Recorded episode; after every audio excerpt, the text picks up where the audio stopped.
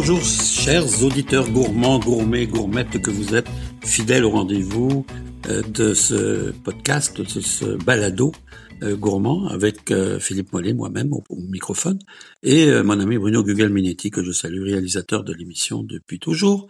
Eh bien aujourd'hui, on va vous parler d'un sujet qui va vous fasciner. On dit avril ne te découvre pas d'un fil. Nous sommes le 4 avril et c'est la saison, c'est l'annonciateur de la saison du crabe des neiges.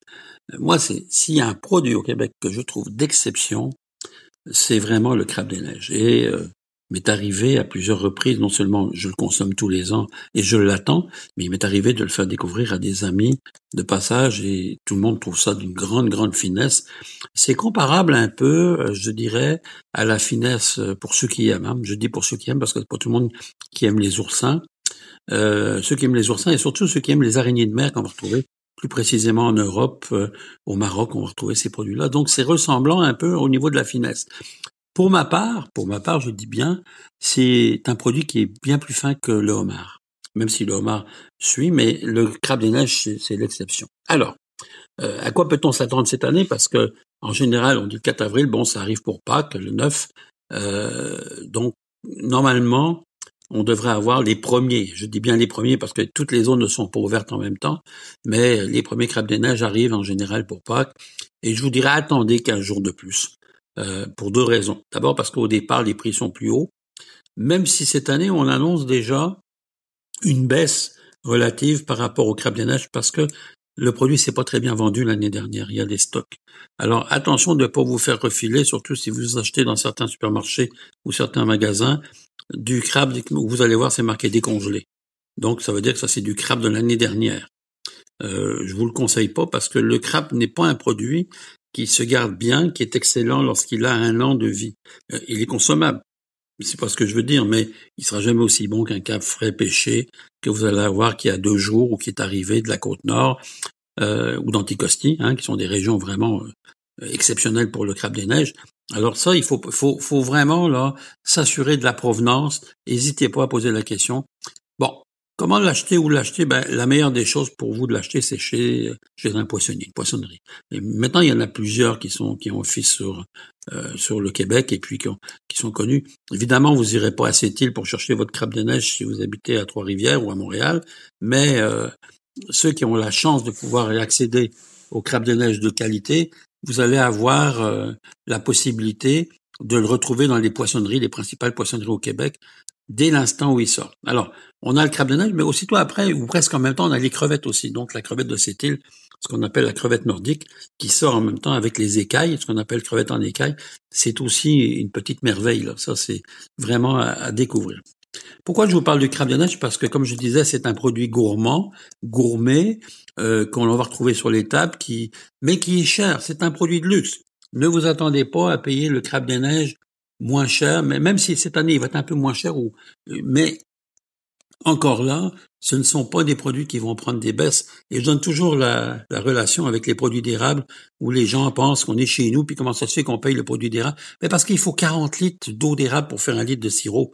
Ben, le crabe des neiges, euh, moi, je suis déjà sorti avec des pêcheurs en mer quand il y a de la glace, quand il y a encore du euh, de, de, la pluie verglaçante qui, qui, qui tombe, on, on gèle littéralement. Allez à la pêche au, crabe de neige, puis vous allez comprendre une fois que ces gens-là méritent leur salaire. Je vous le garantis.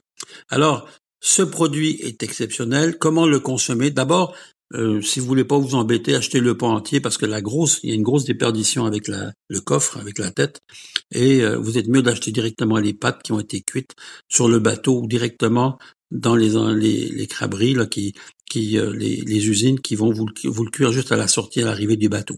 Ça, c'est la meilleure des choses, tout comme les crevettes. Donc, moi, je suggère aux gens, moi-même, je ne le cuis pas à la maison parce que ça prend beaucoup de place dans les, les, les, les, fétous, là, pour cuire tout ça. C'est énorme, les crabes des neiges. Mais j'achète juste les, sections. Regardez bien, le crabe des neiges, il est catalogué par des catégories L. Alors, un L, 2L, 3L. Ça veut dire c'est en fonction de la largeur. C'est comme les 3X. Quand vous prenez un 3X en, en t-shirt, vous appelez Philippe Mollet. Ben, c'est un peu ça. Les 3L, ben c'est pour vous faire plaisir. Vous avez vraiment un crabe de qualité charnue et c'est là où vous allez avoir le plus de plaisir à consommer le crabe neige. Oubliez pas 3L. Vous demandez, est-ce bien du 3L et vous voulez en avoir la preuve. Vous allez voir. C'est sûr que plus vous allez descendre, c'est comme les huîtres, avec du crabe 2L ou du 1L, vous allez le payer moins cher. Mais vous allez avoir une, proportion de, de, de, carapace beaucoup plus importante, donc beaucoup moins cher. Alors finalement, ça vous revient plus cher pour pas grand-chose. C'est pour ça que je vous dis, allez vers du 3L. Ensuite, avec quoi le manger? Ben la plupart du temps, le crabe se passe de toutes sortes de choses, y compris de la mayonnaise, du beurre ou d'autres choses. Moi, j'aime ça, le manger comme ça. De grâce, je sais que vous allez pas m'aimer quand je vais vous dire ça, je le sais. Mais ne le mangez pas avec du beurre à l'ail.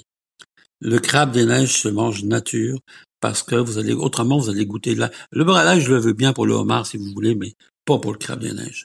La finesse de ce produit-là va être détruite par le, l'ail en général. Donc, je vous suggère fortement de le consommer comme ça, tel que, tel quel, nature, c'est vraiment exceptionnel. Alors voilà, ben c'est l'annonce euh, de Pâques et puis euh, euh, quand on parle de Pâques, eh bien on parle aussi de festivité. On parle de la religion parce que c'est évidemment la résurrection du Christ, mais aussi en même temps c'est la Pâques qui se pratique après le jeûne, donc après 40 jours de jeûne, et c'est là où les gens se laissent aller. Alors oui, pas qu'on parle de chocolat, surtout pour les enfants, on a déjà parlé du chocolat. À propos, je me suis toujours posé une question, pourquoi le plus mauvais chocolat est en vente dans les pharmacies? Êtes-vous posé cette question? On vous dit, ah ben, on vous donne des médicaments pour le diabète, puis c'est là où vous avez le plus chocolat avec numéro un d'ingrédient, pâte de chocolat, sucre. Hein? Et ça, c'est en pharmacie. Hein. C'est comme dans le temps quand on vendait les cigarettes. Donc, on peut à peu près faire la, même connotation. Euh, il y a aujourd'hui dans les, chocolateries, évidemment de, très très bons chocolatiers au Québec, hein, un peu partout, il y a des chocolats de, qualité. Vous allez payer un peu plus cher, mais vous êtes mieux d'acheter plus petit et avoir du très bon chocolat. On parle de Pâques. La Pâques est, un, est un événement très festif au niveau de la gastronomie. On va retrouver au Québec, les traditionalistes vont nous dire que c'était le jambon qu'on à Pâques. Euh, là, maintenant, on y a rajouté le crabe des neiges, tout ça, mais en Europe, la grande tradition, ce n'est pas le jambon, c'est surtout l'agneau.